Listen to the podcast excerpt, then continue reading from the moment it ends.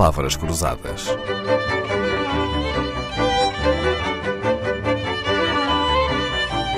Porque quase tudo é uma questão de semântica. Daniel Bessa, um dos mais ilustres economistas do país, licenciado pela FEP, doutorado pelo ISEG, professor em diversas universidades, administrador de empresas de vários setores, liderou a EGP, a Escola de Gestão do Porto, até teve tempo para ser ministro. É conhecido pelo seu bom feitio, as suas barbas brancas escondem um sentido de humor muito fino. Esse sentido de humor alimenta-lhe muitas das crónicas que escreve no Expresso. Até que idade pensa divertir-se, Sr. professor Daniel Bessa? Oh, Dalila, eu penso divertir-me enquanto for, enquanto for vivo. Sim, que bom. Uh, nem, nem, nem penso que, a meu modo e a meu ver, possa, possa ser de outra maneira. Eu, eu usei há muitos anos, numa, numa, numa, conversa com, com uma colega sua, a expressão a vida tem que ter um, um, sentido lúdico. Veja lá, um palavrão que eu fui, que eu fui buscar, um sentido lúdico para, para a vida. E, e, eu procuro que a minha vida tenha esse sentido lúdico. Uh, ou seja, eu preciso de, de me divertir, de, de, de encarar as, as, com, com, gosto, digamos, com gosto e com bonomia as, as, situações, as situações da vida, senão as, as contrariedades são tantas que, que pode tornar-se quase um bocadinho pesado, não é? Eu, eu espero, eu espero divertir-me enquanto for vivo. Muito bem, faz muito bem, gostamos muito das suas gargalhadas. Eu sou ligeiramente mais nova e tenho andado aqui a perguntar-me até que idade devemos poupar dinheiro. Tem uma resposta para mim? A, a poupança é uma, é uma boa prática. Em qualquer idade? Em qualquer idade.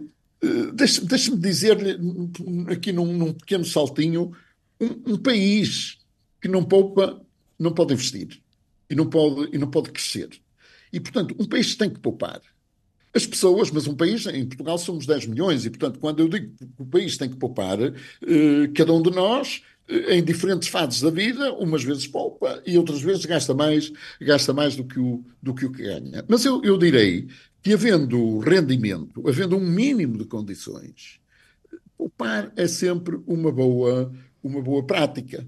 Agora, é evidente que quando se entra em idades mais avançadas da vida e em que o rendimento começa a cair, todos nós, enfim, saímos da vida ativa e o, e o rendimento e o rendimento diminui uh, nessa, nessas fases mesmo muito adiantadas, não, não parece que seja fácil nem parece que seja muitas vezes possível poupar. É normal. As pessoas devem poupar numa fase uh, um pouco mais, mais, mais nova para poderem gastar mais do que o que ganham mais tarde. Sr. Professor, isso também é válido para os países? Ou seja, historicamente, quando é que se poupa mais? É em épocas de crescimento económico ou em épocas de contração? Porque parece-me que a poupança tem andado um pouco contraciclo, não?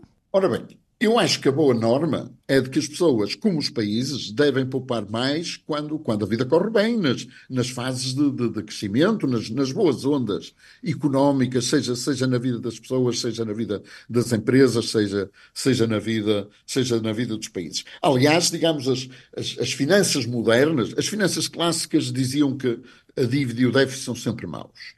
As finanças modernas não são assim uh, acham que é, é, possível entrar em dívida, sobretudo para acudir às, aos, às fases piores, às, às, más, às más conjunturas, desde que depois, nas boas ondas, nas fases mais altas do ciclo, se consiga poupar para pagar as dívidas contraídas na fase, na fase baixa. Essa é, digamos assim, a, a boa prática recomendada hoje por, por qualquer manual de finanças, de finanças modernas. Nem sempre as pessoas e os países procedem do mesmo modo e realmente muitas vezes poupam mais em fases más, em fases baixas, porque se assustam e estão com medo.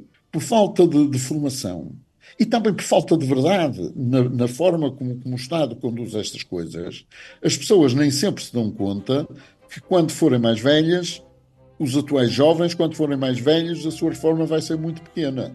E talvez fosse melhor tentarem, se puderem, poupar mais alguma coisa para, para juntar ou que há de ser a reforma pequena e seguramente insuficiente que vão receber daqui a muitos anos.